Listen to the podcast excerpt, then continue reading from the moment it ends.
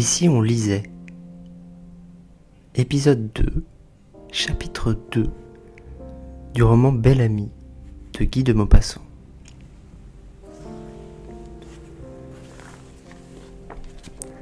Monsieur Forestier, s'il vous plaît. Au troisième, la porte à gauche. Le concierge avait répondu cela d'une voix aimable où apparaissait une considération pour son locataire. Et Georges Duroy monta l'escalier. Il était un peu gêné, intimidé, mal à l'aise. Il portait un habit pour la première fois de sa vie et l'ensemble de sa toilette l'inquiétait. Il la sentait défectueuse en tout, par les bottines non vernies mais assez fines cependant, car il avait la coquetterie du pied, par la chemise de 4 francs 50 achetée le matin même au Louvre et dont le plastron trop mince se cassait déjà. Ses autres chemises, celles de tous les jours ayant des avaries plus ou moins graves, il n'avait pu utiliser même la moins abîmée. Son pantalon, un peu trop large, dessinait mal la jambe, semblait s'enrouler autour du mollet, avait cette apparence fripée que prennent les vêtements d'occasion sur les membres qu'ils recouvrent par aventure. Seul, l'habit n'allait pas mal, s'étant trouvé à peu près juste pour la taille. Il montait lentement les marches, le cœur battant, l'esprit anxieux, harcelé surtout par la crainte d'être ridicule. Et soudain, il aperçut en face de lui un monsieur en grande toilette qui le regardait. Il se trouvait si près l'un de l'autre que Duroy fit un mouvement en arrière, puis il demeura stupéfait. C'était lui-même, reflété par une haute glace en pied qui formait sur le palier du premier une longue perspective de galerie. Un élan de joie le fit tressaillir, tant il se jugea mieux qu'il n'aurait cru. N'ayant chez lui que son petit miroir à barbe, il n'avait pu se contempler entièrement. Et comme il n'y voyait que fort mal les diverses parties de sa toilette improvisée, il s'exagérait les imperfections, s'affolait à l'idée d'être grotesque. Mais voilà qu'en s'apercevant brusquement dans la glace, il ne s'était même pas reconnu, il s'était pris pour un autre, pour un homme du monde, qu'il avait trouvé fort bien, fort chic, au premier coup d'œil. Et maintenant, en se regardant avec soin, il reconnaissait que vraiment l'ensemble était satisfaisant. Alors il s'étudia comme font les acteurs pour apprendre leur rôle. Il se sourit, se tendit la main, fit des gestes, exprima des sentiments, l'étonnement, le plaisir, l'approbation. Et il chercha les degrés du sourire et les intentions de l'œil pour se montrer galant auprès des dames leur faire comprendre qu'on les admire et qu'on les désire. Une porte s'ouvrit dans l'escalier. Il eut peur d'être surpris et se mit à monter fort vite, avec la crainte d'avoir été vu minaudant ainsi par quelque invité de son ami. En arrivant au second étage, il aperçut une autre glace et il ralentit sa marche pour se regarder passer. Sa tournure lui parut vraiment élégante. Il marchait bien et une confiance immodérée en lui-même emplit son âme. Certes, il réussirait avec cette figure-là, et son désir d'arriver, et la résolution qu'il se connaissait et l'indépendance de son esprit. Il avait envie de courir, de sauter en gravissant le dernier étage. Il s'arrêta devant la troisième glace, frisa sa moustache d'un mouvement qui lui était familier, ôta son chapeau pour rajuster sa chevelure et murmura à mi-voix, comme il faisait souvent, voilà une excellente invention. Puis tendant la main vers le timbre, il sonna. La porte s'ouvrit presque aussitôt, et il se trouva en présence d'un valet en habit noir, grave, rasé, si parfait de tenue que du roi se troubla de nouveau sans comprendre d'où lui venait cette vague émotion. D'une inconsciente comparaison peut-être entre la coupe de leurs vêtements. Ce laquais, qui avait des souliers vernis, demanda en prenant le par-dessus que du roi tenait sur son bras, par peur de montrer les taches. Qui dois-je annoncer? Et il jeta le nom, derrière une portière soulevée, dans un salon où il fallait entrer. Mais du roi, tout à coup, perdant son aplomb, se sentit perclus de crainte, haletant. Il allait faire son premier pas dans l'existence attendue, rêvée. Il s'avança pourtant, une jeune femme blonde était debout qui l'attendait toute seule dans une grande pièce bien éclairée et pleine d'arbustes comme une serre. Il s'arrêta net, tout à fait déconcerté. Quelle était cette dame qui souriait? Puis il se souvint que Forestier était marié, et la pensée que cette jolie blonde élégante devait être la femme de son ami acheva de l'effarer. Il balbutia. Madame, je, je suis. Elle lui tendit la main. Je le sais, monsieur. Charles m'a raconté votre rencontre d'hier soir et je suis très heureuse qu'il ait eu la bonne inspiration de vous prier de dîner avec nous aujourd'hui. Il rougit jusqu'aux oreilles, ne sachant plus que dire, et il se sentait examiné, inspecté des pieds à la tête, pesé, jugé. Il avait envie de s'excuser, d'inventer une raison pour expliquer les négligences de sa toilette, mais il ne trouva rien et n'osa pas toucher à ce sujet difficile.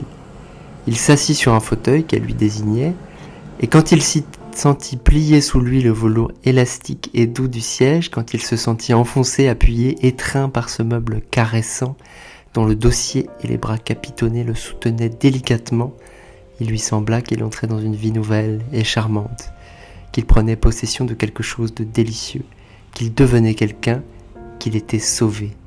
Et il regarda Madame Forestier, dont les yeux ne l'avaient point quitté. Elle était vêtue d'une robe de cachemire bleu pâle, qui dessinait bien sa taille souple et sa poitrine grasse. La chair des bras et de la gorge sortait d'une mousse de dentelle blanche, dont étaient garnis le corsage et les courtes manches, et les cheveux relevés au sommet de la tête, frisant un peu sur la nuque, faisaient un léger nuage de duvet blond au-dessus du cou. Du roi se rassurait sous son regard, qui lui rappelait sans qu'il sût pourquoi celui de la fille rencontrée la veille aux Folies Bergères. Elle avait les yeux gris d'un gris azuré qui en rendait étrange l'expression. Le nez mince, les lèvres fortes, le menton un peu charnu, une figure irrégulière et séduisante, pleine de gentillesse et de malice.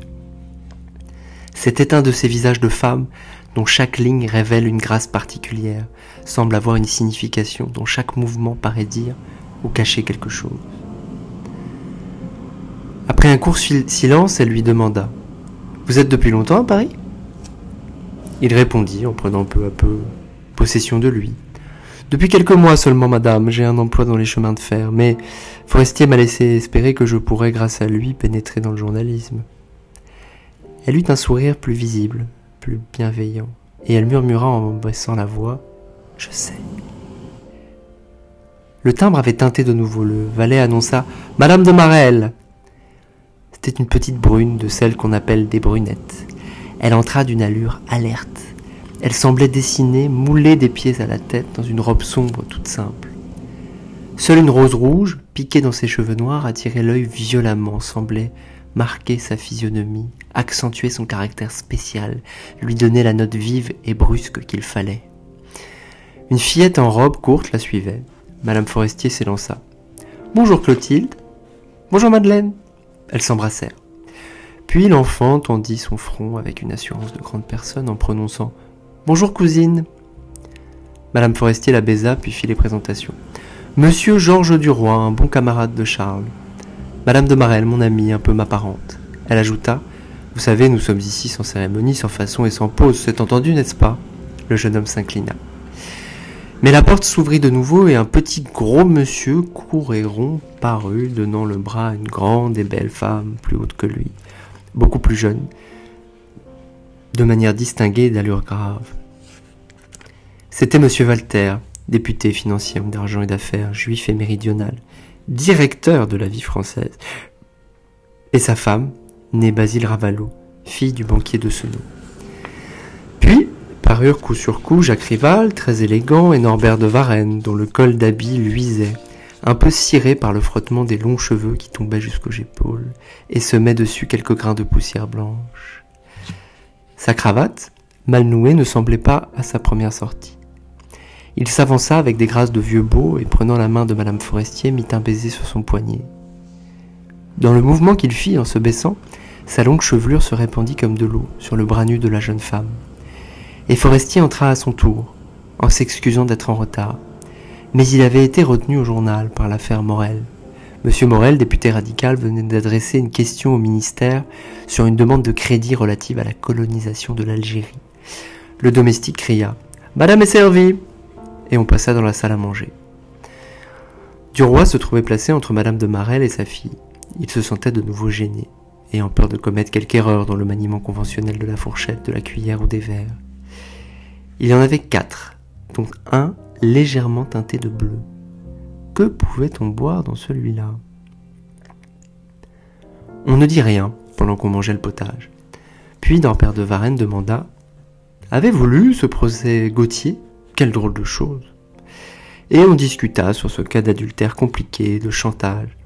On n'en parlait point comme on parle au sein des familles des événements racontés dans les feuilles publiques, mais comme on parle d'une maladie entre médecins ou de légumes entre fruitiers.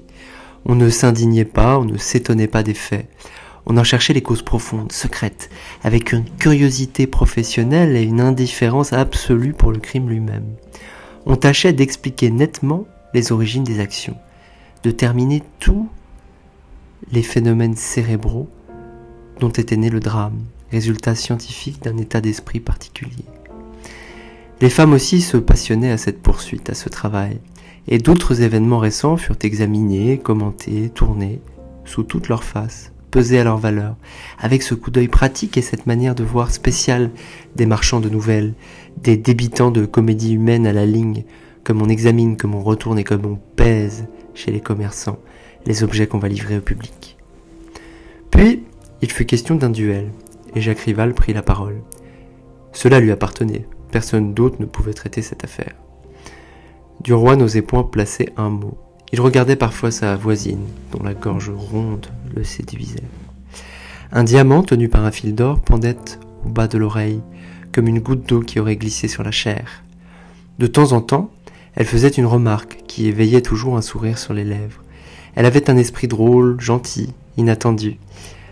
Un esprit de gamine, expérimentée, qui voit les choses avec insouciance et les juge avec un scepticisme léger et bienveillant. Du roi cherchait en vain quelques compliments à lui faire, et, ne trouvant rien, il s'occupait de sa fille, lui versait à boire, lui tenait ses plats, la servait. L'enfant, plus sévère que sa mère, remerciait avec une voix grave, faisait de courts saluts de la tête. Vous êtes bien aimable, monsieur. Et elle écoutait les grandes personnes d'un petit air réfléchi. Le dîner était fort bon, et chacun s'extasiait.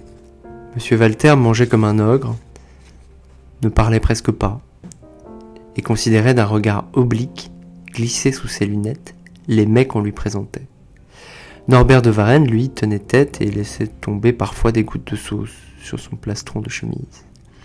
Forestier, souriant et sérieux, surveillait, échangeait avec sa femme des regards d'intelligence, à la façon de compères accomplissant ensemble une besogne difficile et qui marche à souhait.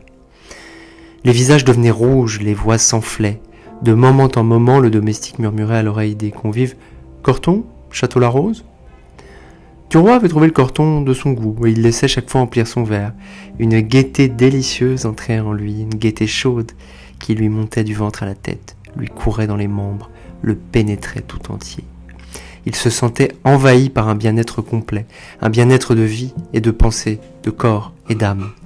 Et une envie de parler lui venait, de se faire remarquer, d'être écouté, apprécié, comme ces hommes dont on savourait les moindres expressions.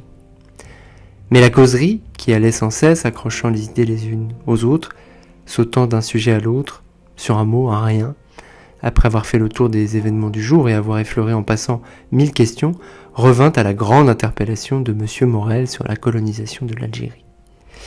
M. Walter, entre deux services, fit quelques plaisanteries, car il avait l'esprit sceptique et gras.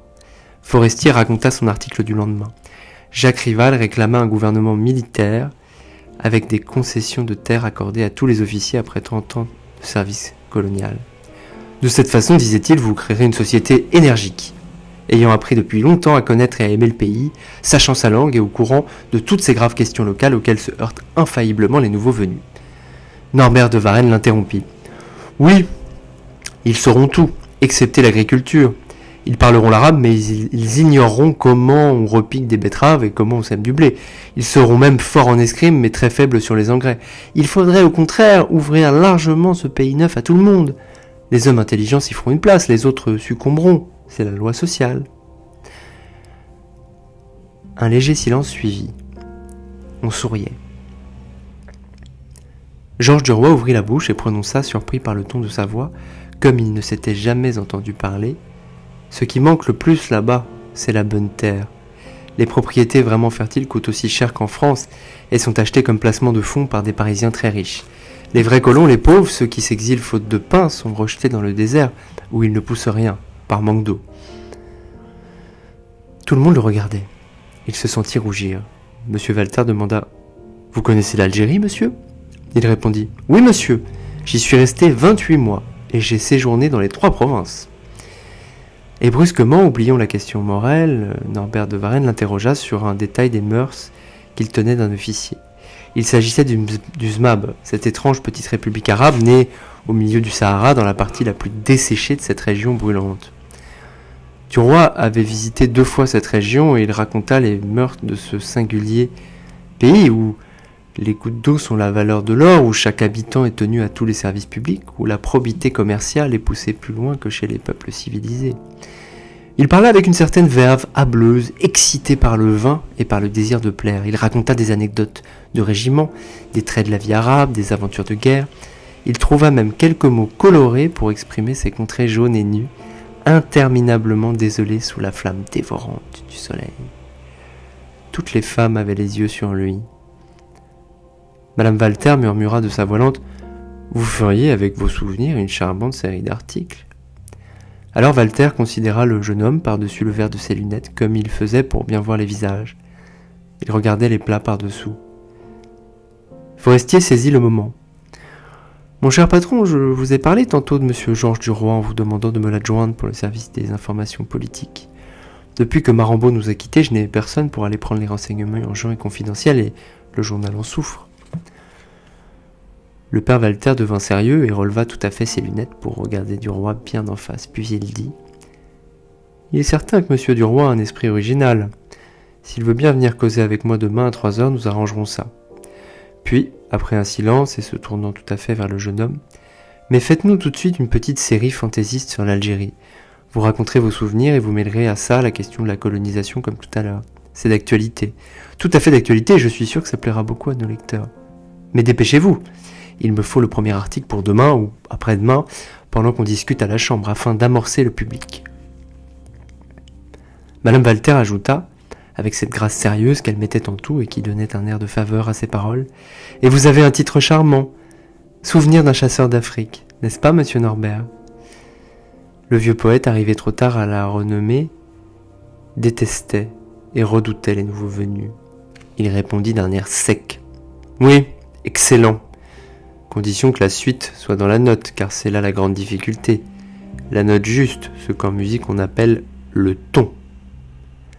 Madame Forestier couvrait du roi d'un regard protecteur et souriant, d'un regard de connaisseur qui semblait dire Toi, tu arriveras. Madame de Marelle s'était à plusieurs reprises tournée vers lui et le diamant de son oreille tremblait sans cesse, comme si la fine goutte d'eau allait se détacher et tomber. La petite fille demeurait immobile et grave, la tête baissée sur son assiette. Mais le domestique faisait le tour de la table, versant dans les verres bleus du vin de Johannisberg, et Forestier portait un toast en saluant M. Walter. À la longue prospérité de la vie française. Tout le monde s'inclina vers le patron qui souriait, et du roi, gris de triomphe, but d'un trait. Il aurait vidé de même une barrique entière, lui semblait-il. Il aurait mangé un bœuf, étranglé un lion. Il se sentait dans les membres une vigueur surhumaine, dans l'esprit une résolution invincible et une espérance infinie. Il était chez lui maintenant, au milieu de ces gens. Il venait d'y prendre position, d'y conquérir sa place. Son regard se posait sur les visages avec une assurance nouvelle. Et il osa, pour la première fois, adresser la parole à sa voisine. Vous avez, madame, les plus jolies boucles d'oreilles que j'ai jamais vues. Elle se tourna vers lui en souriant. C'est une idée à moi de prendre des diamants comme ça, simplement, tout un fil. On dirait vraiment de la rosée, n'est-ce pas? Il murmura, confus de son audace et tremblant de dire une sottise. C'est charmant, mais l'oreille aussi fait valoir la chose.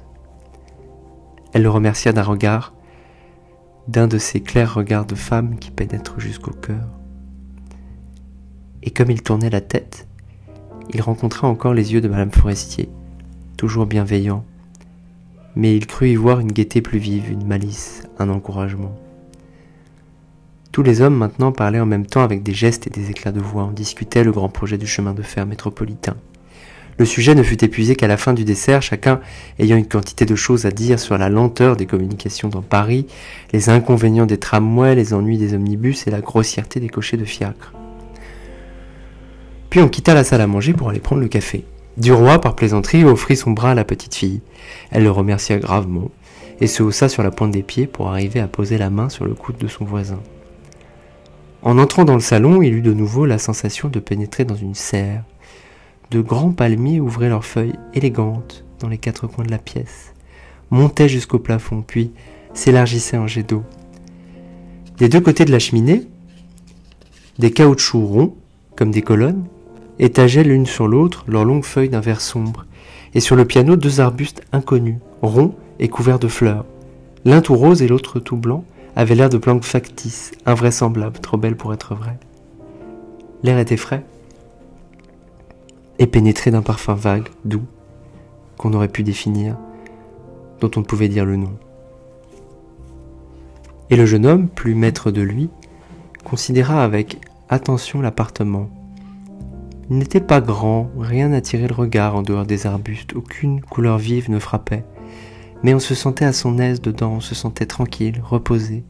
Il enveloppait doucement, il plaisait, mettait autour du corps quelque chose comme une caresse. Les murs étaient tendus avec une étoffe ancienne d'un violet passé, criblée de petites fleurs de soie, jaunes, grosses comme des mouches. Des portières en drap bleu-gris, en drap de soldat, où l'on avait brodé quelques œillets de soie rouge retombaient sur les portes. Et les sièges, de toutes les formes, de toutes les grandeurs, éparpillés au hasard dans l'appartement, chaises longues, fauteuils énormes ou minuscules, poufs et tabourets, étaient couverts de soie Louis XVI ou de beau velours d'Utrecht, fond crème à dessin grenat.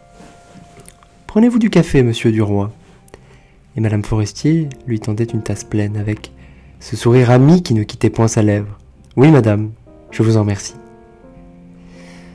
Il reçut la tasse et comme il se penchait plein d'angoisse pour cueillir avec la pince d'argent un morceau de sucre dans le sucrier que portait la petite fille, la jeune femme lui dit à mi-voix Faites donc votre cour à Madame Walter. Puis elle s'éloigna, avant qu'il eût pu répondre un mot. Il but d'abord son café qu'il craignait de laisser tomber sur le tapis, puis, l'esprit plus libre, il chercha un moyen de se rapprocher de la femme de son nouveau directeur et d'entamer une conversation. Tout à coup, il s'aperçut qu'elle tenait à la main sa tasse vide, et comme elle se trouvait loin de la table, elle ne savait où la poser. Il s'élança. Permettez, madame. Merci, monsieur. Il emporta la tasse, puis il revint. Si vous saviez, madame, quel bon moment m'a fait passer la vie française quand j'étais là-bas dans le désert. C'était vraiment le seul journal qu'on puisse lire hors de France parce qu'il est plus littéraire, plus spirituel et moins monotone que tous les autres. On trouve de tout là-dedans. Elle sourit avec une indifférence aimable et répondit gravement. Monsieur Walter a eu bien du mal pour créer ce type de journal qui répondait à un besoin nouveau.